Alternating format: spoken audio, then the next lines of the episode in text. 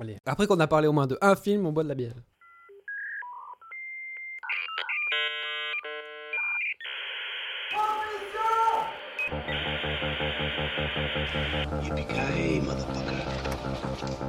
Eh ben non seulement t'es vulgaire, mais t'es ordinaire en plus. Dick is dead.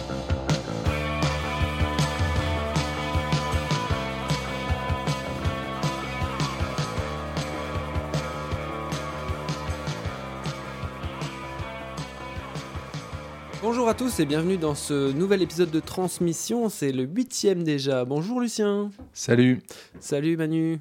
Salut Olive, Ça va bien tout le monde? Ça va bien.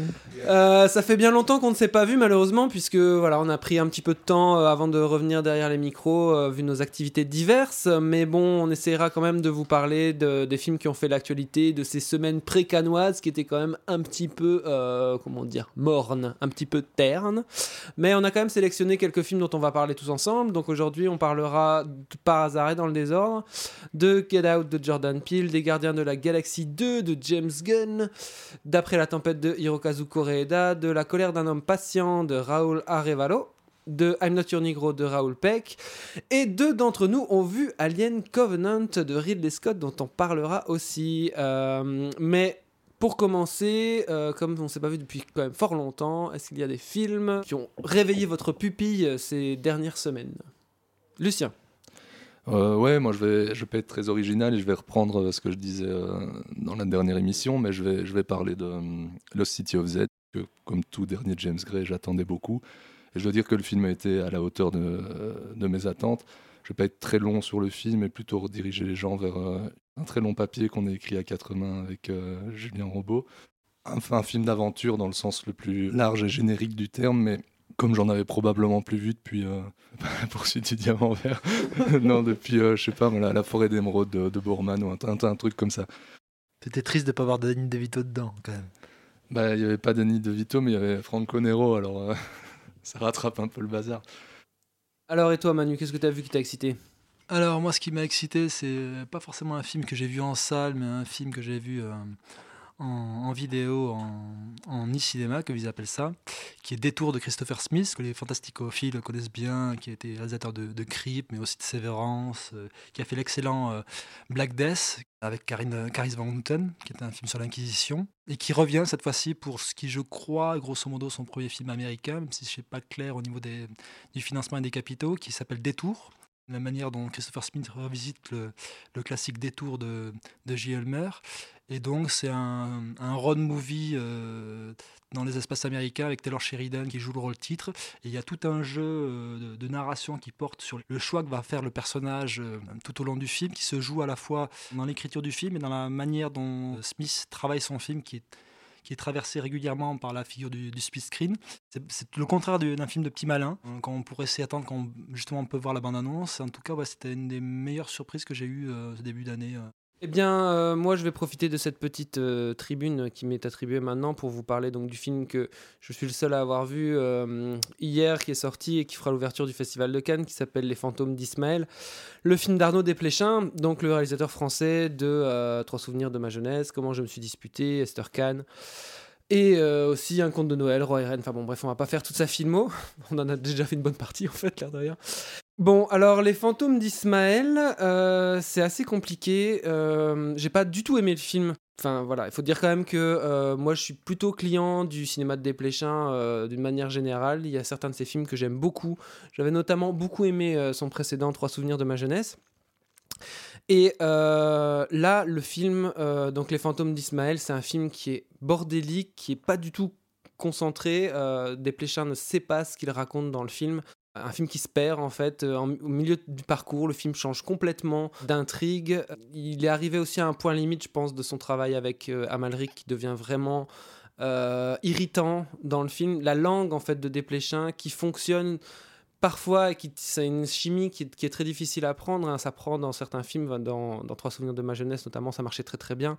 Mais cette langue euh, très euh, artificielle, euh, un côté qui donne, qui donne un côté comme ça un peu romanesque à ces personnages, épais, plus grand que nature, etc. Ça ne fonctionne pas du tout dans ce film-là.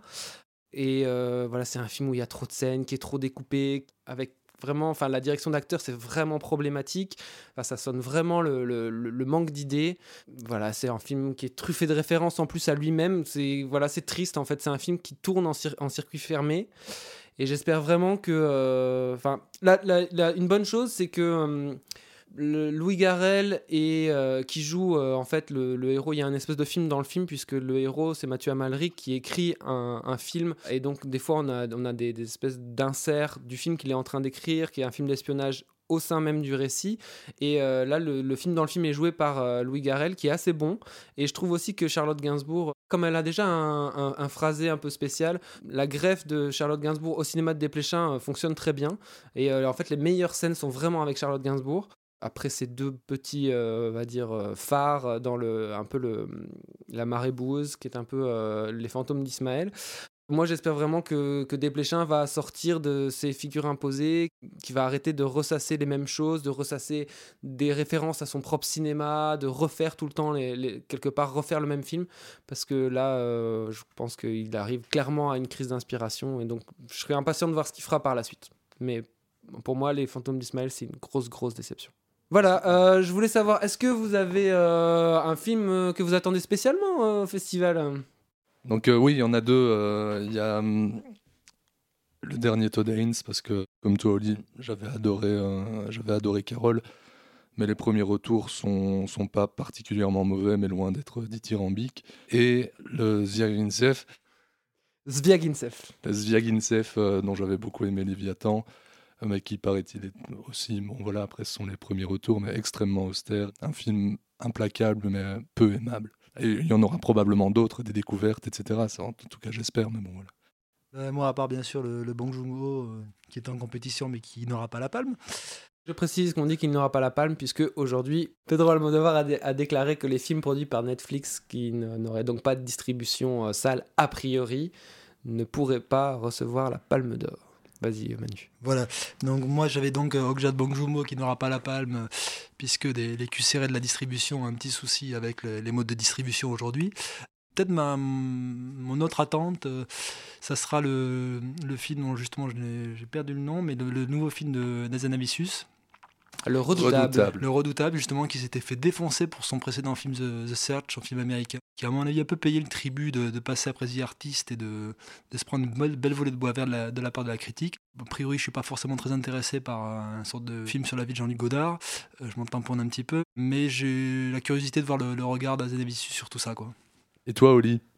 Vous avez déjà cité euh, énormément de films que j'attends, euh, notamment le Okja de Bong Joon-ho, bien sûr. Voilà, je peux dire que je n'attends pas le film de Sofia Coppola, ce qui, comme euh, toute personne normalement constituée qui a vu le film de Don Siegel, est, quelque chose que j'ai en commun avec eux, je pense. Mais bon, bah, je vais peut-être finir en citant le film de Lynn Ramsey, dont j'avais quand même pas mal aimé le We Need to Talk About Kevin, et qui apparemment son film sera fini in extremis, et il y a Joaquin Phoenix qui joue dedans. Voilà, ça m'intéresse plutôt. Bon, ben sur ce, je propose qu'on attaque tout de suite avec la petite euh, sensation horrifique du moment, à savoir Get Out de Jordan Peele. So you guys coming up from the city? Yeah, we're just heading up for the weekend. Can I see your license, please? He wasn't driving. I didn't ask who was driving. I asked to see his ID. Call me Dean and you hug me, my man. So how long has this been going on? This this thing? we hired Georgina and Walter to help care for my parents.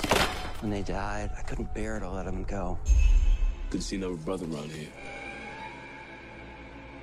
Chris was just telling me how he felt much more comfortable with my being here. Get Out, c'est le premier film euh, écrit et réalisé par euh, Jordan Peele, un comique américain qui s'est fait connaître euh, grâce au duo Key and Peele qu'il formait sur Comédie Centrale. Il avait avant cela écrit un long métrage qui s'appelle Kinu, avec Anna Faris, si je ne me trompe. Get Out est interprété par Daniel Kaluuya, qu'on a vu notamment dans la série Skins. Il y a aussi Alison Williams, Caleb Landry Jones et aussi la revenante Catherine Keener. Pas si revenante, elle était quand même dans Show Me Hero de, de David Simon récemment.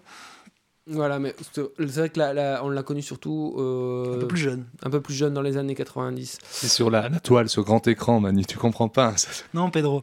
C'est l'histoire d'un mec qui est noir et en fait sa copine est blanche et euh, elle est riche, elle vient d'une bonne famille et un jour elle l'emmène lui présenter sa famille.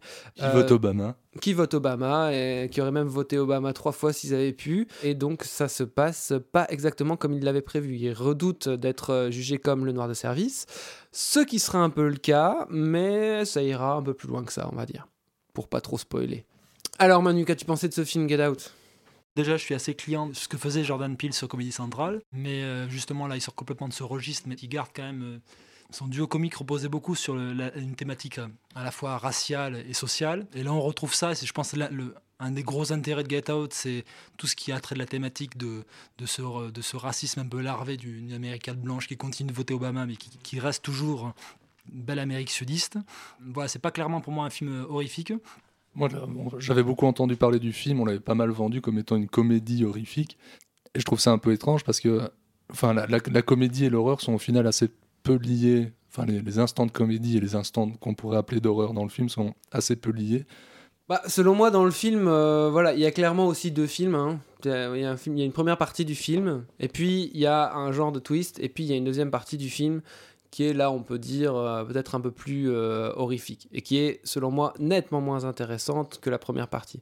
C'est-à-dire que la première partie, comme tu le disais Manu, joue euh, sur euh, cette espèce d'atmosphère un peu raciste, mais de gens qui, qui veulent euh, faire croire qu'ils ne le sont pas racistes, alors qu'en fait, quelque part, ils ont des choses qui sont profondément ancrées en eux, qui, qui vont poser problème à notre jeune personnage principal. Le réalisateur arrive à instaurer une sorte d'ambiance mi-gênante, mi-drôlatique dans la première partie du film, qui marche plutôt pas mal. Et qui est plutôt pertinente. Ouais, même si j'ai des, j'ai des réserves en fait sur le fond du problème, mais je, je développerai un peu plus tard. Euh, Je mais pense, euh, je pense, pense qu'avant tout, moi je suis assez d'accord avec Manu, je trouve ça assez pertinent, mais c'est avant tout, euh, je veux dire, un pendant ludique d'un film dont on va parler plus tard, qui serait I'm Not I'm Not Your Your Negro. Negro. Mais je pense que le film est ludique avant, avant, avant toute chose. Oui, c'est vrai, certes, mais je trouve que la deuxième partie du film est pas du tout intéressante en fait. Le metteur en scène, pour moi, il a très peu d'idées scénaristiques, très peu d'idées de mise en scène. C'est très très plat en fait ce qui se passe dans, la deuxième partie du film. Je suis pas vraiment d'accord avec toi sur ça, euh, sur ces, faiblesses d'écriture, parce que pour le coup, je trouve que euh, ça sera peut-être un petit, un petit spoil vis-à-vis du film, mais je trouve justement comment il réinvestit un genre qui est celui du, du, du film de, de Body Snatcher. Avec cette relecture euh, raciale, je trouve qu'il est vraiment pertinent dans ça. Euh, après, euh, le petit souci, c'est qu'une fois le retournement de situation qui, qui intervient aux deux tiers du film, le film est un peu éventé derrière. Il est satisfaisant, je trouve, quand même à la première vision, moi. Mais euh, c'est vrai que c'est quand même aussi un peu la, la- la faiblesse du film sur ça. Après, je suis pas d'accord aussi sur en termes de mise en scène parce qu'il y a des petites idées toutes simples, euh, comme celle justement que- qui est liée à la- à la- au trauma du personnage, qui est toutes ces séances d'hypnose, Ouais, la, solution visuelle qu'il a trouvée ouais. avec ce petit écran, etc., qui se réduit comme celui de l'écran de télé, qui, qui fait référence au trauma quand sa mère est décédée. C'est des trucs très simples, pas tape à l'œil, mais qui, qui, qui marchent à fond. Il y a, y a- y a tout un caractère, je veux dire, euh, idéologique, euh, fondamentalement. C'est la, perte de soi, c'est la perte de son identité, quand même. Pour euh, un film dont les thématiques sont celles-là, je trouve ça, je trouve ça assez bien joué, en, dehors du, côté graphique, je veux dire, de, ces scènes-là. Une autre petite idée, au tout début du film, il y a, une petite idée visuelle que je trouve assez intéressante. C'est euh, un, gros plan sur le visage du personnage principal qui se rase et qui donc écarte toute euh, partie blanche sur son visage pour découvrir sa peau noire. Je trouve ça très fort et ça, laisse euh, présager d'un traitement qui va, qui va advenir par la suite. En trois minutes, il, a posé tous les enjeux en début de film. Je préfère aussi la première partie avant la, avant la révélation. J'ai quand même pris du plaisir dans la dernière partie. J'étais dedans, quoi. J'ai- frissonné à certains moments. Entre autres, euh, petit spoil, mais sur une, éventuelle arrivée de, la police à un moment, qui m'a vraiment fait flipper, en fait. J'ai rarement eu cette sensation-là dans un film, de me dire merde, les flics arrivent. et, je, trouve ça, au final, assez, euh, assez, assez malin. Après, sur le fond du film, moi j'ai quand même pas des petites réserves, mais des petites questions, en tout cas des petites pistes de réflexion. Parce que, bon, clairement, il veut faire un film euh, voilà, qui traite du racisme. Mais est-ce que ce film ne, ne D'un surfe certain pas racisme. lui aussi sur des clichés racistes dans, dans le film Euh, Donc notre personnage principal, il est super content parce que au milieu de la réception, il voit un autre noir. Il, il- il remarque qu'il a quelque chose de bizarre parce qu'il se comporte pas comme un noir. Les Noirs euh, devraient se comporter d'une certaine manière pour être potes entre eux. Donc l'idée est quelque chose qui, me semblait un peu, un je, peu suis- je suis strange. pas d'accord que ça, ça, ça soit ça qui le, qui le fasse tiquer dans la, dans la réception. Ce qui le fait tiquer, c'est déjà la- l'accoutrement très bizarre et très typé du personnage autour de ces gros, euh, gros blancs vie- vieillissants et opulents. Et c'est surtout euh, que c'est un personnage qui rappelle le personnage qu'on a vu disparaître dans la première séquence du film. Bah ouais, mais ce film joue quand même sur une, forme de black attitude. Et notamment aussi dans le personnage du sidekick, là, euh, le Halloran de Shining euh, version, euh, version hip-hop, là. Il y a aussi, quelque part, ça, ce film ressasse, je suis désolé, ressasse aussi certains clichés, et notamment, euh, genre, des, des trucs, euh, genre les noirs courent vite, etc., etc., quoi. Le film ne dit pas ça euh, en, en tant que c'est les personnages du film qui le disent. petite précision. Déjà dans ces sketchs dans, la thématique sociale raciale a été vraiment bien poussée. Et il joue justement de renvoyer dos à dos tous les clichés qu'on porte sur, sur différentes communautés. C'est une manière de déminer les choses. Il n'en reste pas juste à ce cliché-là. Non, mais je suis d'accord avec vous. Mais le fait de, jouer comme ça sur, sur les clichés, euh, moi, ça m'a mis un peu euh, mal à l'aise. Toute la première partie qui semble être celle que tu as préférée, euh, euh, justement, joue sur, ce, sur ce- ce- ces, ces petits détails qui mettent mal à l'aise le personnage, qui s'excuse presque auprès de sa copine d'être mal à l'aise. Et il joue sur tout ça. Il y a cette scène, moi je trouve ça assez très drôle, où ils se, ils se réconcilient au bord de l'eau, et pendant qu'ils vont jouer au bingo, et en deux temps, on découvre quelle est la nature du bingo. Ah il y a toujours, il y a toujours ce truc-là où tu es toujours le cul entre deux chaises et tu sais jamais trop où t'es en fait. Non, tu sais jamais trop si c'est lui qui est en train de se braquer dans, au niveau de son regard vis-à-vis de cette communauté parce qu'il est, dé- il est déjà euh, réticent à l'idée d'y aller. Et en- encore une C'est lui-même qui a déjà des a priori qui sont posés au départ, puisqu'il lui dit Tu lui as bien dit que j'étais que, que Après, noir, après, etc. après, ça arrive après Et- une minute trente de film. hein. Tu leur as bien dit que j'étais noir. Donc je pense que c'est une volonté ça assumée dès le début. Encore une fois, c'est les personnages qui agissent comme ça. C'est cette manière d'être qui serait euh, spécifique euh, à, n'importe quel noir dans une, euh, une réception euh, composée principalement de blancs. C'est le personnage qui l'imagine comme ça. C'est lui qui a décidé que ça se faisait comme ça. Ça veut pas dire que, que le film prend ce parti-là. Il, montre simplement quel- quel- quelque chose comme ça. Et je pense que c'est pour ça que je dis que j'aime beaucoup cette, euh, ces, trois premières minutes de film. C'est parce que concrètement, après une minute, une minute trente de film, on a, le, on a cette phrase du personnage principal qui demande à sa, compagne si, si les parents savent qu'il est noir, euh, qui, est, aussi référencé. Il y a énormément de références dans le film. hein. Il y a une forme d'outrance maîtrisée euh, dans le côté plus horrifique, mais qui peut parfois un peu se mêler à la comédie qu'on peut retrouver chez Craven. En tout cas, tout ça pour dire que je trouve quand même le film n'est pas une baudruche euh, horrifique comme l'a pu l'être euh, typiquement grave de Julia Ducournau qui a été pour le coup survendu et qui là qui est pour le coup vraiment une sorte de, de néant intégral. Euh, là, il y, y a quand même du, cinéma, il y a quand même des idées, il y a un mec qui a quand même quelque chose un petit peu à raconter. De- derrière tout ça. Après, de Jordan Peele, je conseillerais beaucoup plus euh, sa comédie euh, King euh, qu'il a fait avec son comparse de, de Kay Peele, qui est pour le coup extrêmement drôle, qui joue aussi sur, certaines thématiques de manière beaucoup plus légère, sociale et, raciale. Je préfère encore ce, quand même le, versant comique de, de Peele que son versant horrifique qui n'en est pas un. Bon, très bien, bah, on va arrêter là-dessus. Ben, euh, je propose que du coup, euh, même si Manu l'a pas vu, on enchaîne avec I'm Not Your Negro pour euh, clore le, chapitre de, ce chapitre de transmission. There are days when you wonder what your role is in this country and what your future is in it. I can't be a pessimist because I'm alive. The question you gotta ask yourself, the white population of this country's gotta ask itself, is why it was necessary to have a nigger in the first place. Because I'm not a nigger. I'm a man. But if you think I'm a nigger, it means you need it. And you gotta find out why. And the future of the country depends on that.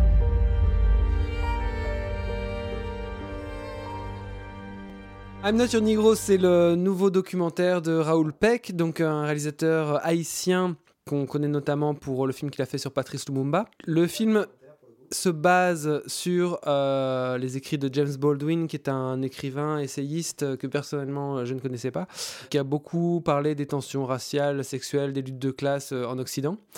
Et en fait, le film se base sur un texte d'une trentaine de pages, je crois, qu'il aurait écrit, qui lui aurait été fait commander pour parler des assassinats de euh, Medgar Evans, de euh, Martin Luther King et de Malcolm X. Et en fait, le film, le documentaire euh, s'articule autour de ce texte qui est lu par Samuel L. Jackson pour euh, développer la pensée de Baldwin sur le, racisme latent euh, en Occident et le problème, en tout cas majoritairement entre euh, l'Amérique blanche et les Américains d'origine africaine. Donc un documentaire dont on parle énormément, euh, qui a été nominé aux Oscars notamment. Qu'en as-tu pensé, Lulu? J'ai beaucoup aimé le film. Je pense qu'il tient presque autant du, fi- du film d'essai que du documentaire et ça le rend un peu, un peu ardu par instant. Enfin, mais une qualité euh, indéniable euh, du film, c'est que je pense il rend vraiment hommage. Bon, j'ai jamais lu euh, Baldwin, je le connaissais pas avant non plus. Je vais le lire, je pense. Le film rend vraiment hommage à, sa, plume déjà. Je trouve enfin, une très très belle plume. Euh, déjà sur la, sur la voix de Jackson et dans une moindre mesure en français de, Joe Star, mais ça, marche quand même euh, pas trop mal. Il y a un côté flow, en fait, comme ça, qui, qui happe. Je trouve il y, a un, il y a un côté presque texte récité, comme ça, qui, qui crée une, une ambiance, en fait, et qui, qui peut permettre parfois de, de passer au-dessus du flux d'informations euh, qui déferle tout, tout, tout au long de la vision. Euh, voilà, Euh, Juste pour enchaîner là-dessus, ce flux d'informations, le, le film, moi aussi j'ai beaucoup aimé le film, mais je pense que c'est un film qui nécessite plusieurs visions. En tout cas, moi je pense que j'ai envie de le voir à répétition parce Ouais. que je le trouve euh, très dense en fait. Il y a énormément d'informations. Ce qui est dit, c'est pas que c'est provoquant en tant que, que blanc ou quoi que ce soit, mais ce qui est dit est quand même d'un niveau réflexif et philosophique euh, qui est quand même euh, assez, assez tenu. Donc il faut quand même être bien concentré sur le truc. Et ça va assez vite, quoi. Il y a beaucoup d'informations, on passe vite d'un faudrait sujet à presque l'autre. le voir avec un bloc-notes, en fait. Ouais, ou juste que... Parce que ça parle beaucoup de, de- de films, de références, de personnages qui ont l'air tous aussi intéressants que les uns que les autres, qu'on n'a pas tous vu, lu ou qu'on ne connaît pas tous, mais qu'on a envie d'approfondir. Et ça, c'est une vraie force du film, c'est que ça donne envie vraiment d'aller plus loin. Quoi. Ça ne ça ne s'arrête pas à, son, à l'objet filmique. Quoi. Est-ce que le film aurait pas mérité peut-être d'être parfois un peu plus aéré? C'est po- c'est possible, mais je trouve que c'est un parti pris qui tient assez bien, comme je le disais, sur, ce côté euh, très dense, mais qui à la fois euh, tient dans une, ambiance assez euh, presque parfois proche du, rap. Ça, modernise des images, des images qui ne sont pas modernes, mais qui restent d'actualité pour autant. Et ça, c'est assez fort. Mais euh, ouais, juste pour clore le truc d'avant, c'est que bon voilà, il y a tellement d'informations qu'il faut accepter de laisser filer certaines choses. Mais là où le film est super fort, c'est que justement, il actualise complètement. euh, Enfin, il parle de quelque chose, donc de trois personnes qui ont été tuées. euh, dans les années 60, mais alors il actualise complètement ce propos, c'est plus qu'une piqûre de rappel en fait. Il, rejoint bien sûr avec le mouvement euh, Black Lives Matter de l'an passé, mais à l'intérieur même de son, dispositif et de ce qu'il montre, il montre des choses euh, récentes au milieu des images d'archives, des, des archives en fait qui sont, très, qui sont aussi très récentes hein, de, l'an passé ou quoi. Et notamment même quand on, quand on voit les, les, visages de ces, de ces gens euh, que j'imagine ont été filmés euh, très, de manière complètement contemporaine, à la fin du film, ça raccroche le film, donc la, pensée de Baldwin qui a été écrite dans les années 60, ça raccroche à, à ce qui se passe aujourd'hui d'une manière hyper forte et hyper percutante, je trouve. Il y a un côté assez malin aussi, de, mais qui, qui semble évident aujourd'hui, on pouvait pas, il ne pouvait pas faire le film autre- autrement, c'est d'aller chercher une injustice euh, institutionnalisée, un truc presque euh, intangible, enfin qui, qui n'est peut-être plus aussi concret qu'à une certaine époque, mais qui est toujours tout aussi présent, et qui, euh, qui d'une certaine manière inciterait à ne, pas juste être non raciste, mais aller encore plus loin, dépasser certaines... certaines frontières qui ne s'arrêtent pas au, au racisme binaire, entre guillemets. Je pense qu'il y a aussi un, gros, gros, travail sur le montage. Euh, encore une fois, question de rythme, même si c'est très dense, il y a quand même un rythme qui fonctionne. Je, le- répète, mais Baldwin, euh, écrivain brillant, visiblement, et orateur de génie, parce que les, images d'archives, franchement, moi, il m'hypnotisait complètement. À propos du montage, je voulais dire aussi qu'il y a un recours quand même super intelligent aux extraits de films et aux extraits de, de, shows télé comme ça. Voilà, qui montre quand même que la société américaine se raconte à travers son entertainment dans, dans ce film-là. Et euh, c'est particulièrement bien amené, je trouve aussi. Donc euh, c'est vrai qu'au niveau du, du montage, du discours, euh, de l'organisation de ce discours, c'est peut-être un peu trop, un peu trop dense et touffu, ou en tout cas il faut le voir à répétition. Mais voilà, c'est quand même un, un super beau travail, quoi. Donc non seulement c'est un super beau travail, non seulement c'est un film à voir, mais c'est même un film à voir deux ou trois fois. Bah, tant que j'étais en, train, en, en- en duo, en aparté, on va euh, tailler un beau costard à Alien Covenant. What happened here?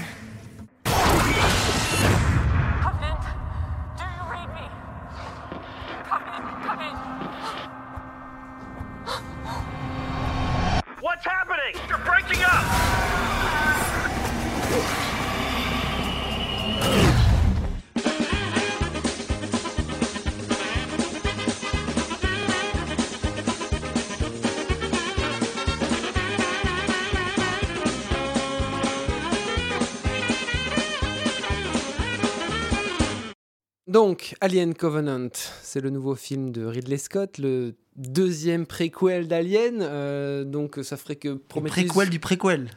Non, non, non, c'est un sequel du préquel. Ce Prometheus devient le moins 2 et Alien Covenant devient le moins 1. Voilà, donc euh, c'est un film du réalisateur de L'âme de fond, de Black Rain, de G.I. Jane et aussi de, euh, de, de- de- de- Une bonne année. Euh, Ridley Scott. grande année. Une grande année, pardon, une grande année. C'est absolument pas un film du réalisateur de Blade Runner, d'Alien. Ah non, ça, Et des on- duellistes, ne vous attendez pas On à ça. hein. No- Notamment dans le traitement des décors, c'est quand même. Bon, enfin bref. Donc, c'est l'histoire d'un vaisseau qui part dans l'espace. Et euh, en gros, il y a des colons dans le vaisseau. On va sur une autre planète, mais on reçoit euh, un, un message d'une autre planète. Donc, on se dit qu'on va y aller. Euh, et euh, que ça c'est part quand même vachement moins loin. ouais, voilà. Et en gros, ça part en couille parce que c'est une planète où euh, il n'y a aucun animal. ah, il y a des choses bizarres qui se passent. sur cette planète, c'est la Nouvelle-Zélande. Donc, en faisant un détour sur cette euh, planète d'où vient le signal qu'on a reçu, on retombe sur l'androïde de Prometheus qui s'était échoué là avec euh, Noomi Rapace, euh, le docteur Elizabeth Shaw. Donc voilà, c'est le nouveau film de Ridley Scott, c'est le nouveau Alien. Et qu'en as-tu pensé, Manu? C'est juste pas possible. Après, j'avais même plus d'attente. Je pouvais avoir une attente sur Prometheus en me disant, en revenant sur Alien, il va re- être retouché par un état de grâce. Mais la, la, la catastrophe de, de Prometheus augurait très fortement de ce qu'allait Covenant et ça du- duplique et ça, ça augmente encore plus toutes les scories du précédent épisode. Les ressorts narratifs sont extrêmement problématiques. C'est juste un sorte de vendredi 13 euh, dans l'espace. Pur slasher, quoi. Dire quand tu vois que justement Alien, l'intérêt d'Alien, justement, c'est qu'il avait élevé un, script a priori de série B au rang de voir maîtresse de la, SF, et là, il revient à ça, en plus avec une lourdeur thématique hallucinant qu'il essaie de te placer parce que dès, le départ c'est annoncé à base de name culturel dans tous les sens. Je te parle de peinture de sculpture etc je t'enfume complètement thématiquement parce que je n'ai rien à dire. Et il y a même un, même un contresens tout du long sur ce qu'est Alien parce que place par-dessus les aliens une créature euh, androïde, ce qui devient un non-sens. Je sais pas par quel sens prendre le film, mais euh, c'est juste une catastrophe à tous les niveaux scénaristiquement. Euh, il s'autocite comme c'est pas possible le premier plan et ça fait mal aux yeux, c'est le cas de dire. Le plan, il recite le, premier plan de Blade Runner. On en parlait tout à l'heure, euh, Olivier. C'est pas l'ennui qui domine, mais c'est juste embarrassant quoi. Ok, ben oui, tu dis euh, voilà, je vais juste rajouter de l'eau à ton moulin, euh, Manu, parce que c'est bon, voilà, une catastrophe. Il est complètement incapable de nous intéresser à des personnages. Il y a un personnage qui dit, euh, qui donc qui doit prendre le, le- le relais du lieutenant qui est mort et qui dit oui, mais je n'ai pas de pouvoir vraiment sur les autres parce que je suis un homme de foi. Et en fait, donc on se dit oh là, ça va servir à quelque chose. Alors il va parler de religion et tout. Ça ne sert à rien. Le- ça ne sert à rien. Et c'est surtout que c'est sa seule caractérisation. C'est euh, le scientifique, l'homme de foi, c'est c'est d'une...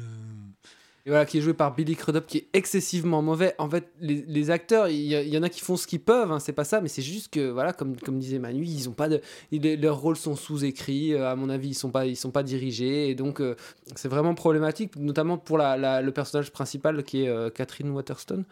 Euh, qu'on avait vu dans euh, Inherent Vice, que, qui je pense est une fille capable, hein, le mec euh, qui joue Tennessee aussi avec son chapeau. euh, dans- Ouais, dans- Danny McBride, je- je pense j'apprécie qu'il est beaucoup Danny capable, hein. McBride, mais c'est juste qu'il a rien à défendre. Il a, il a à défendre le mec avec son chapeau de cow-boy, qui, qui essaye vaguement de, de jouer le rôle de Koto dans, dans Bah Alien. ouais. Tu vois juste le duplicata, comme tu vois le duplicata de replay. de replay. C'est juste super problématique.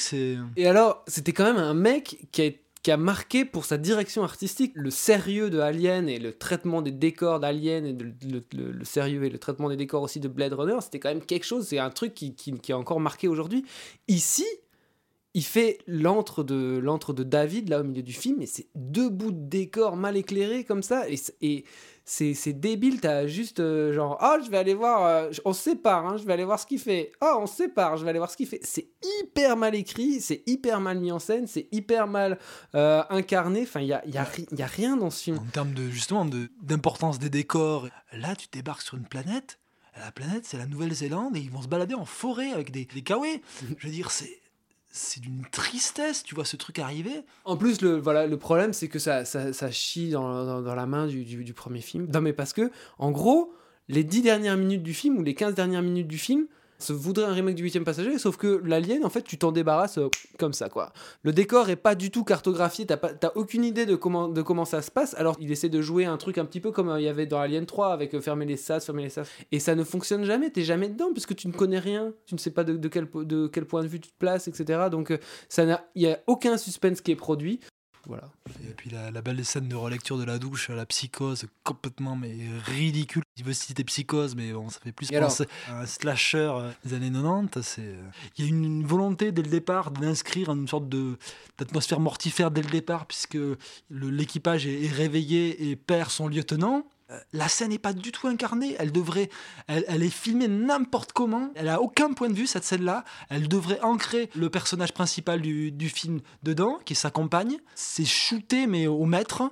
À aucun moment on sait où se placer. Plus derrière, on va te balancer un caméo de James Franco, qui est donc le mari, qu'on va voir dans une sé- séquence qui rappelle 127 heures. Tu te dis, mais c'est du grand n'importe quoi.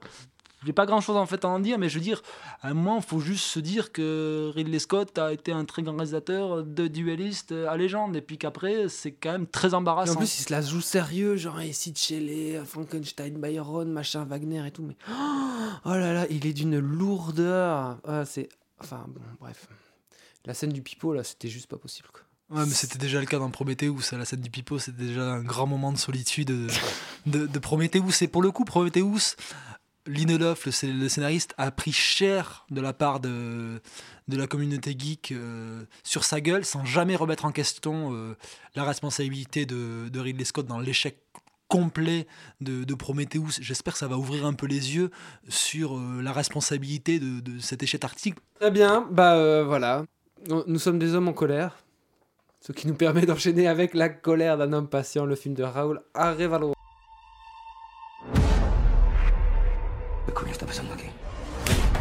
Ayúdame a encontrarlos.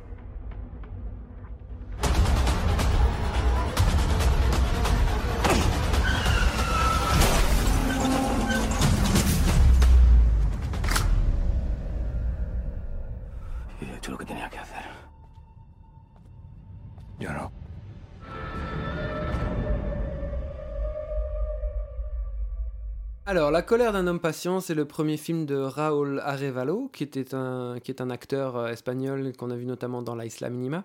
C'est un polar qui a remporté euh, une moisson de Goya euh, en Espagne. Le meilleur film, meilleur réalisateur, meilleur scénario. Et c'est aussi avec Antonio de la Torre, Luis Calejo, qui sont deux habitués, on va dire, du cinéma de euh, Alexelia Iglesia. Alors, c'est un polar qui commence par une scène de braquage. Et ensuite, on va euh, rencontrer un personnage différent qui s'infiltre un peu dans la vie d'un petit café de banlieue euh, madrilène. Et on va se rendre compte progressivement que ce personnage assez mutique hein, est, relié d'une manière ou d'une autre au braquage qu'on a vu en ouverture du film. Euh, Lucien, qu'as-tu pensé de La colère d'un homme patient? Bah, je m'y suis assez en- ennuyé au final. J'ai l'impression d'avoir déjà vu tout ça et en mieux. Entre autres, euh, enfin c'est un film, je pense, qui est très référencé à un certain cinéma euh, américain euh, des années euh, 70, euh, entre autres fo- fort sur la photo, même, même je trouve dans, dans les jeux d'acteurs, etc. Je le trouve assez prévisible. Je dois dire qu'à partir du moment où on rencontre ce personnage, j'avais compris euh, 90%, 90% de ce qui allait se passer après. Je trouve pas le film totalement mauvais, mais je m'y suis ennuyé faute de.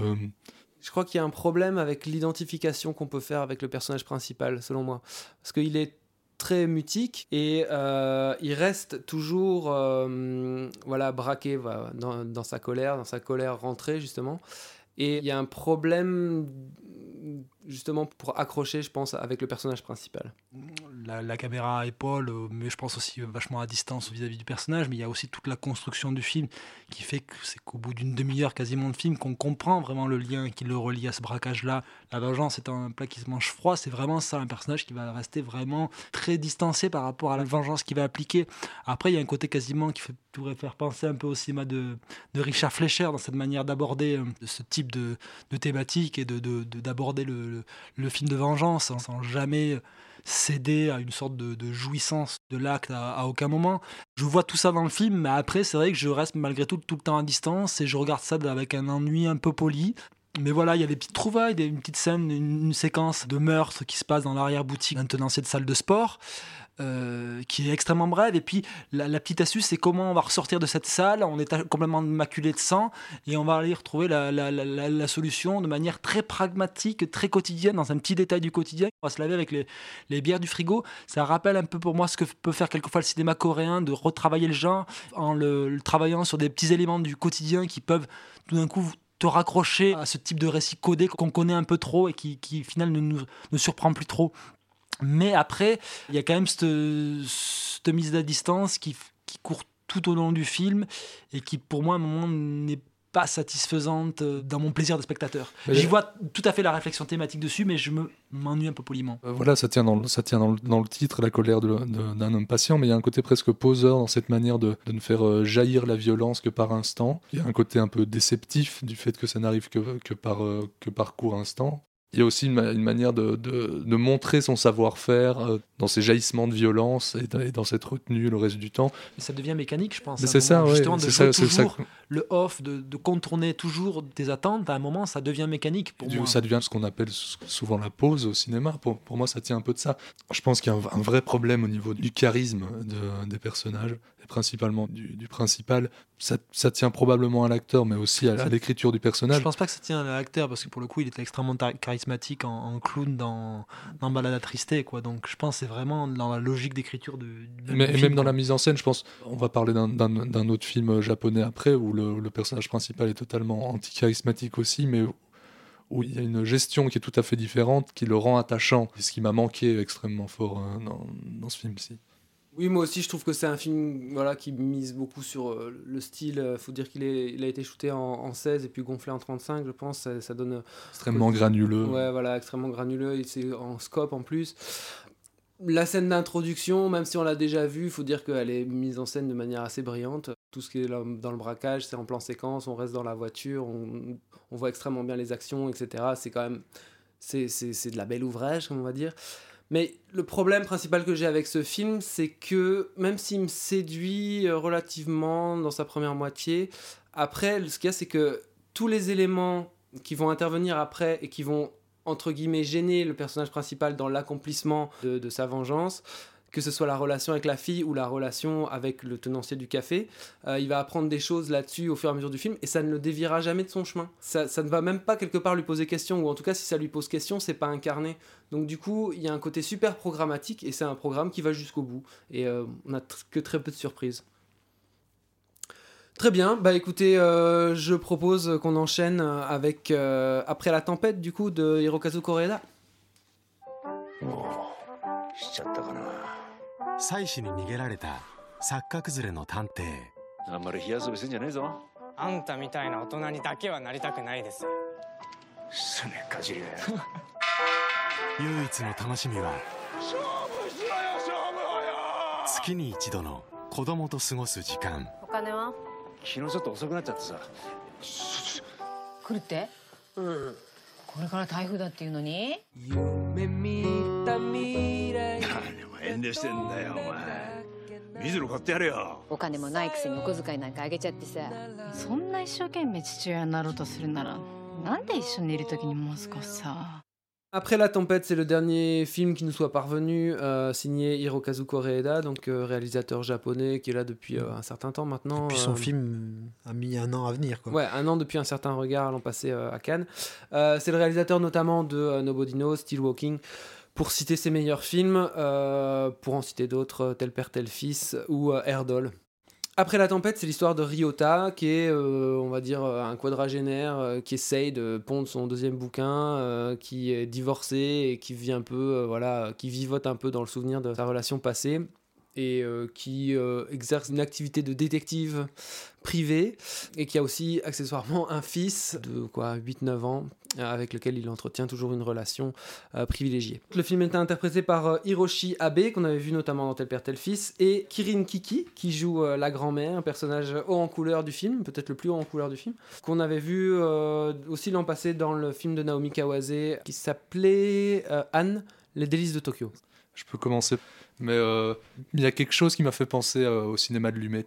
Je pense que c'est dans cette manière euh, de se mettre euh, en, retrait par rapport à ses personnages, à son sujet, de ne pas avoir de, grands étalages de, mise en scène, etc. Tout passe par des, petites choses. Voilà, on parlait du, charisme du personnage, mais euh, il est littéralement trop grand, il est hors du cadre, il se cogne, dans, les, les portes. euh, je trouve qu'il y a hum, tout un rapport, euh, comme tu dis, qui vit dans sa vie, ce personnage vit dans sa vie passée, donc il y a toute l'histoire avec le toboggan pour s'abriter de la tempête, qui est aussi un rappel de son propre père, de sa propre enfance. Tous ces moments, il recherche de l'argent dans l'appartement de, sa mère, qui est de l'argent qui aurait été laissé par le père, euh, qui rappelle aussi cette même idée, comme rechercher l'argent du père, mais rechercher la relation qu'il n'a pas eue avec son père. Enfin, je trouve le, film en fait assez, assez malin, assez doux et euh, qui aussi mine de rien, euh, si c'est un portrait assez pertinent d'une famille, mais aussi d'une certaine société japonaise contemporaine et de, tous les problèmes qui vont avec. Voilà, c'est un film aussi qui reprend un truc qui revient souvent chez euh, c'est euh, comme la mort d'un proche comme point de départ. hein, c'est ce qu'on avait dans Notre petite sœur, dans Still Walking. euh, dans, enfin voilà, c'est souvent, c'est un truc qui revient souvent dans son cinéma. C'est un film qui a, qui a une petite, on disait en off là tout à l'heure, une petite musique qui a fonctionné sur moi. J'en garderai probablement pas euh, une marque indélébile comme a pu l'avoir Nobody Knows. Justement, quand tu parles de peut-être la tendresse qu'il a vis-à-vis de ses personnages, il y a vraiment une qualité d'écriture dans les relations que, se, que, tissent les personnages les uns vis-à-vis des, des autres. Il n'y a jamais de personnage euh, construit comme un repoussoir, comme on pourrait l'attendre dans ce type de situation. Il y a, il y a- je trouve il y a vraiment une bienveillance et pourtant avec des personnages pourtant qui vont se dire des choses quelquefois très dures. Je trouve un des des plus beaux binômes qui, qui, a, c'est le, frère et sa sœur. Elle a une manière extrêmement franche de lui dire des choses très dures. Et il y a toujours malgré tout une sorte de cocon bienveillant. Sans jamais que l'empathie vis-à-vis d'eux euh, ne, ne dévie forcément. Ce personnage principal a un côté extrêmement lâche, complètement avide au jeu, la manière de fouiller l'appartement de sa mère. Ça rappelle le, le père, mais premièrement, tu vois quand même le, le rat qui fait les fonds de tiroir. Et pourtant, ça n'entache jamais l'empathie que tu as vis-à-vis de ce personnage-là. Et c'est pas que de, par le charisme de, de l'acteur, c'est de la manière vraiment dont il écrit chaque fois ses scènes, où il y a une vraie euh, bienveillance vis-à-vis des, des personnages qu'il filme. S'il y a un truc qui marche très bien et qui accentue peut-être ce côté-là, c'est cette manière de, de laisser traîner les plans en fait. Il y a assez peu de plans, mais la plupart des plans sont très longs. Un montage euh, nat- naturaliste, je sais pas si on peut vraiment dire ça, mais qui se rapproche un peu de ça en tout cas. En fait, je trouve que euh, cette petite musique hein, de Koreeda qu'on commence à, connaître, il est un peu toujours sur le, sur le même euh, registre. En effet, ça commence souvent par la mort d'un proche. Il travaille tout le temps le thème de la paternité, de la famille, etc.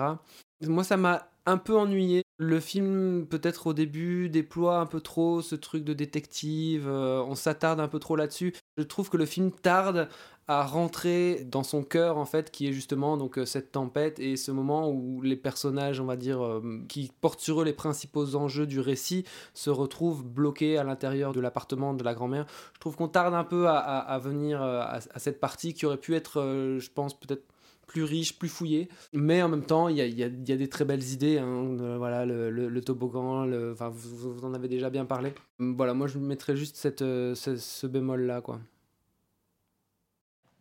C'est un film qui m'a fait euh, sourire plusieurs fois au cinéma. J'ai l'impression que je, je peux avoir peur, je peux rire, je peux pleurer, mais sourire, ça m'arrive au final assez rarement. Peut-être que tu trouves que la, la, la tempête du, du titre euh, tarde à venir, mais il y a justement tout ce qui joue dans l'attente de, de, de ce, de ce moment-là. Voilà, c'est pas, c'est certainement pas un grand film, mais je trouve qu'il possède une richesse d'écriture qui jamais tape à l'œil, qui ne jamais pour le coup tombe dans une mécanique parce que tu parles justement de plans séquences assez euh, étirés, d'une manière d'imposer une certaine durée, mais ça ne m'apparaît jamais mécanique pour le coup, j'avais du mal à voir le lien que tu pouvais faire avec du, avec du maître, mais justement, il y a une capacité à justement effacer sa mise en scène sans jamais qu'elle soit, pour le coup, impersonnelle.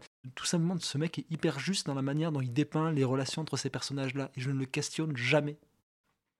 Non, mais euh, c'est une petite pluie et c'est aussi finalement une, une, assez petite pluie dans la vie de ce personnage. Je veux dire, c'est pas non plus. On n'est pas chez Xavier Dolan, euh, on va pas se déchirer la gueule et se gueuler dessus. euh, Enfin, tout reste quand même. Qu'est-ce que ça fait du euh, bien Oui, voilà, non, mais c'est vrai, que- c'est vrai que c'est un film qui fait du bien, c'est un film bienveillant, mais voilà, c'est quand même, quand on connaît le, le film, le, le cinéma de Koreeda, c'est quand même, on est quand même dans quelque chose d'assez attendu, euh, même si c'est parfaitement bien exécuté, quoi. Quel pisse froid cette Oli.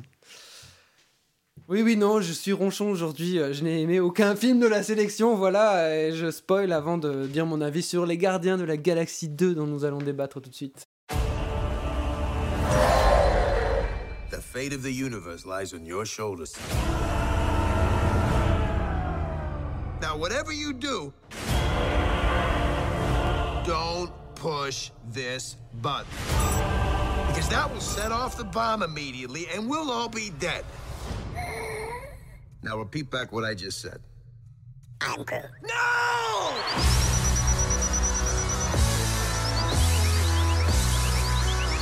Showtime, a-holes!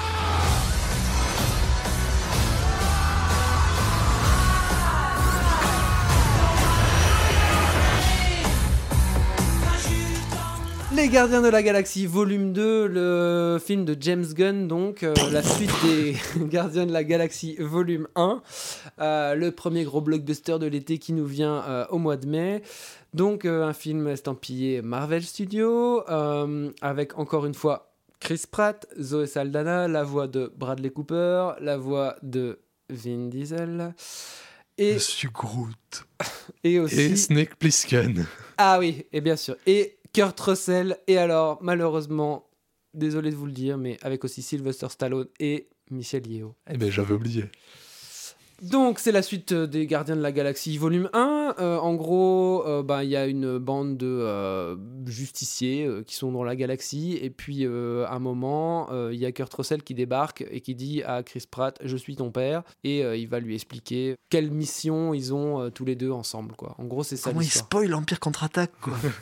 Bon, moi je vais commencer alors peut-être sur, euh, sur Les Gardiens de la Galaxie, volume 2. J'ai trouvé que c'était un film super long. Euh, non, non, non, c'était vraiment long. Moi je me suis vraiment ennuyé. Parce que, en fait, il y a une incapacité totale à développer le moindre enjeu dramatique euh, sur la longueur. Voilà, le résultat, c'est que je l'ai vu il y a une semaine et que je suis incapable de vous faire le pitch correctement. Si ce n'est cette vague histoire de paternité euh, entre euh, Kurt Russell et Chris Pratt. Ça termine dans une espèce de bouillie visuelle à laquelle on ne comprend goutte aux scènes d'action finale. Et en plus, ce qui est, ce qui est- ce qui est vraiment problématique, c'est que on ne comprend pas les règles de l'univers en lui-même. Donc, on ne peut pas euh, comprendre euh, l'action et on ne peut pas comprendre le déroulement des actions et ce qui se passe. Quoi. C'est c'est extrêmement mal construit et je pense qu'il y a un truc, quand tu peux te permettre de rajouter, euh, je pense, sans exagération, 4, peut-être même 5 scènes post-génériques, c'est enfin voilà, c'est bien Ça, la c'est preuve la, que tu logique- peux- c'est la logique de tous les, Mar- c'est tous les Marvel, du teasing Marvel, qui la- est non, juste mais- insupportable,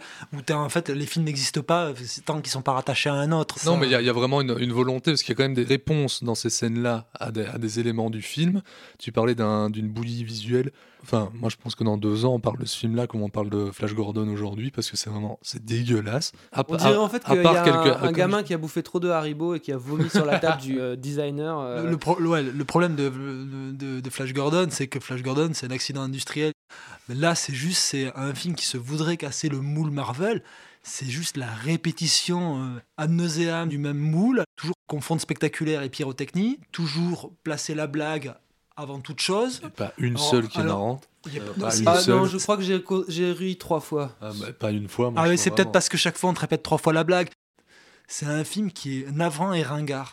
Parce que la manière dont, dont, justement l'élément comique, qui est le, le truc que tu survend Marvel, film après film, la séquence où est capturée la sœur de, de, de Gamora, Il y a tout un, un jeu sur le fait qu'elle veut pas lui donner un, un truc à bouffer parce que c'est pas mûr.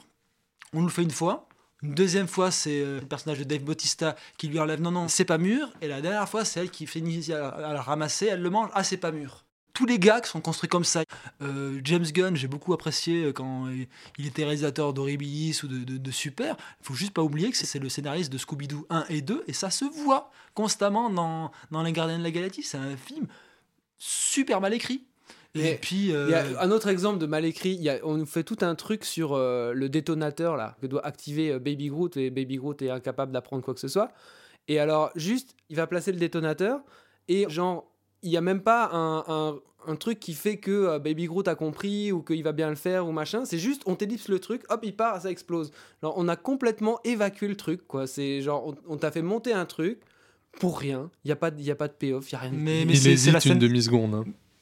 Il met son doigt sur le mauvais et puis il finit Ouais, par mais c'est juste, bon. mais c'est Oui, toujours pourquoi- résumé. Pourquoi Mais- est-ce qu'il fait ça Mais pour le gag, pour le gag, parce que c'est la logique quand tu fais juste un gag. Et c'est, et c'est le, le- le- la note d'intention de la scène de, d'intro de générique. Genre, vous allez voir, je suis vraiment, je casse le moule. Je, la scène spectaculaire, moi, c'est pas ça qui m'intéresse. Je vais vous montrer la blague à l'avant-plan avec le personnage de Groot qui sait pas trop quoi faire euh, pendant que toute la scène de spectaculaire se passe à ouais. l'écran. Sauf que le problème de ça, c'est qu'au-delà du fait que c'est pas très drôle, mais c'est surtout qu'à la fin, la séquence se finit et t'as quand même la scène spectaculaire. Parce que quand même, je vais te la faire. Et donc, c'est un film qui a constamment le cul entre deux chaises. Après, je suis pas d'accord avec le côté bouillie visuel parce que je trouve que peut-être le seul truc à retenir, euh, c'est le, le boulot des effets spéciaux sur le film. Il y a notamment un truc que dont- sur lequel se spécialise a priori euh, ILM, mais le rajeunissement des personnages qui je trouve assez bluffant sur le personnage de, de Kurt Russell, la séquence de début. D'autant plus qu'elle est plutôt bien amenée puisqu'il recule le moment de te dire est-ce que t'as- on est vraiment en présence d'un maquillage numérique ou pas, et il est quand même assez impressionnant. Euh, Mais moi, je parlais pas des effets spéciaux, hein, je parlais vraiment du design qui est euh, désagréable, quoi. Tape à l'œil, ça fait, c'est, c'est- on dit, c'est une fête foraine. quoi. Ouais, mais pour le, pour le coup, c'est pas un truc sur lequel j'ai envie de taper parce que la logique tellement des Marvel, c'est d'avoir une- un étalonnage tellement délavé, sans couleur, que pour une fois, même si c'est un peu excessif, on va dire c'est peut-être la seule chose qui change du moule. Et ils avaient déjà fait ça avec Doctor euh, Strange. Oui, mais les, les Gardiens de la Galaxie avaient eu la prédominance sur le, sur le premier vis-à-vis de ça. Et puis cet agrégat de scènes comme ça, t'es dans du cinéma hyper friqué, puis en fait tu te, retrouves dans des trucs complètement Z, complètement bis, la séquence où Gamora est poursuivie par sa sœur qui est une sorte de lemming qui va foncer à travers une grotte avec son vaisseau, et l'autre elle va ramasser un sorte de truc qui pèse 3 tonnes, et elle va poser tranquillement sur son épaule et va tirer dessus. Alors ça me fait marrer dans du, dans du V-cinéma, dans une catégorie 3 japonais, parce que ça va compenser le manque de moyens, mais là c'est juste débile. Justement, ils vendent ça aussi. Ils disent, ouais, mais non, c'est pas un film trop sur une intrigue et tout, c'est surtout sur les personnages et leurs conflits internes et tout. Mais les revirements des, personnages, tu les comprends pas. Tu comprends pas, il n'y a pas d'évolution, ils sont pas écrits. Euh, si, c'est juste écrit à la fin, la paternité, c'est pas vraiment ce que tu crois. Tu vois, ton père, c'est pas vraiment peut-être ton père, c'est plutôt celui qui t'a éduqué. Je m'en moque, c'est peut-être le seul moment où j'ai trouvé un petit peu d'intérêt au film, où je été cueilli, c'est la fin du personnage de Rooker, je le trouvais plutôt touchante. Après, c'est tellement le, le néant auparavant que c'est peut-être je me suis raccroché juste à ça, quoi. Ouais, puis c'est pas juste à la fin que tu. Normalement, le personnage, tu dois vivre avec eux, quoi. Tu dois comprendre leurs enjeux euh, au fur et à mesure du film et, et- et vivre avec eux les, les- les enjeux, pas juste être témoin d'un truc pour essayer d'ensuite te, te demander pourquoi. Enfin, Le pire, c'est que c'est vendu comme le, euh, le blockbuster alternatif qui, qui te propose un autre programme. Et c'est le même programme à la fin. C'est pas toute la ville qui explose, mais là, c'est l'autre planète qui explose de l'intérieur. Ça, On est toujours dans les mêmes scories. On va doit, doit tout faire péter à la fin. euh, parce qu'on sait pas résoudre ou quoi que ce soit. Pour des gardiens de la, la galaxie, euh, faire péter des planètes, euh, ils sont pas très efficaces. hein. Euh, Donc voilà. bon, ben, en, gros- veut- en gros, c'est c'est ça, on a tout dit. C'est un, c'est un- c'est un peu trop long, c'est un, peu chiant, mais il y a du Sam Cooke, donc ça peut pas tout à fait être un mauvais film. Bon, bah euh, après euh, cet épisode un peu déceptif, euh, je propose de passer au conseil. Luc, as-tu à nous conseiller? Euh, je vais faire comme d'habitude très simple. Je conseille deux de mes films de chevet, deux de mes films préférés qui ressortent en copie restaurée pour le moment. Il y a Mulholland Drive de David Lynch et Days of Heaven, Les Moissons du Ciel de euh, Terrence Malick. Meilleur film de Richard Gere. Probablement le meilleur film de Richard Gere. Qui sont pour moi vraiment deux, deux grands films. J'en dis pas beaucoup plus parce que je pense que c'est deux films à voir vierges. Bon, et toi Manu, quel sera ton Euh, conseil ben moi, mon conseil viendra de Corée. Euh, c'est un film qui est sorti début du mois de mai en France. C'est euh, le nouveau film du réalisateur de The Hard Day, qui a été, je crois, en sélection à Cannes il y a peut-être deux ans, si je m'abuse. Et donc, qui est Tunnel, qui revisite le film Catastrophe. Et euh, voilà, c'est toujours une des qualités du cinéma de genre euh, coréen de, de revisiter des genres ultra balisés et de vraiment de l'aborder par le biais de l'étude de caractère. C'est peut-être assez peu spectaculaire au final, mais la, la manière dont il va déployer autour d'un événement d'un personnage qui, est qui se retrouve coincé dans un tunnel qui s'effondrait. Voilà, il y a tout, un aspect satirique sur le comportement du gouvernement qui est assez drôle et assez bien amené. Le travail d'étude de caractère est bien plus intéressant que ce qu'il avait fait pour le coup sur The Hard Day, qui je trouvais tournait un peu au film de petit malin par, par moment. Euh, on retrouve dedans euh, bah là, qui joue l'é- l'épouse du, du gars reclus dans le tunnel qui est Donna Bae, qu'on a pu voir chez Washo, qu'on a vu chez, chez Bong Joon-ho. Voilà, euh, donc voilà, c'est le, petit conseil. Et puis voilà, et puis si on parle aussi de Donna Bae, il y a Sense8 qui est en train de recommencer sur Netflix. J'en dirai peut-être un peu plus quand j'aurai binge-watché euh, tous les épisodes, mais, mais voilà. Ok, ben moi je vais finir euh, sur un film que j'ai découvert au festival Anima euh, à Bruxelles il y a quelques mois. Euh, donc Belladonna of Sadness, le film de Eishi Yamamoto, donc un, un animé japonais de, qui datait de 1973 et qui était invisible depuis lors, qui est ressorti au cinéma en France il y a peut-être un, an, qui sort dans une très belle édition Blu-ray chez Eurozoom. Voilà, bah, Belladonna of Sadness, c'est un film complètement autre. euh, vous le recevez ou vous le recevez pas. C'est un film qui est très peu animé. C'est beaucoup en fait des, des travelling sur des, dessins fixes. Et euh, ce qui est vraiment frappant, enfin moi en tout cas, ce qui m'a frappé dans ce film, outre le fait que c'est un film qu'on ne sait jamais jusqu'où il ira et il va très très loin, euh, c'est que euh, c'est perpétuellement des références euh, graphiques plutôt européennes en fait dans le film, beaucoup de références à Egon Schiele ou au symbolisme qui sont vraiment particulières dans, dans le cadre d'un film japonais. Et puis une fin complètement what the fuck qui finit sur une espèce de brûlot féministe. Enfin un film certainement à découvrir voilà, ce sera tout pour aujourd'hui. Donc, euh, merci euh, Lucien Alflans, merci, Merci. Manuel As pour ce nouveau transmission. Et on se retrouve euh, dans quelques semaines ou quelques mois, mais on essaiera quand même de faire euh, au moins six émissions cette année comme on a fait l'an passé.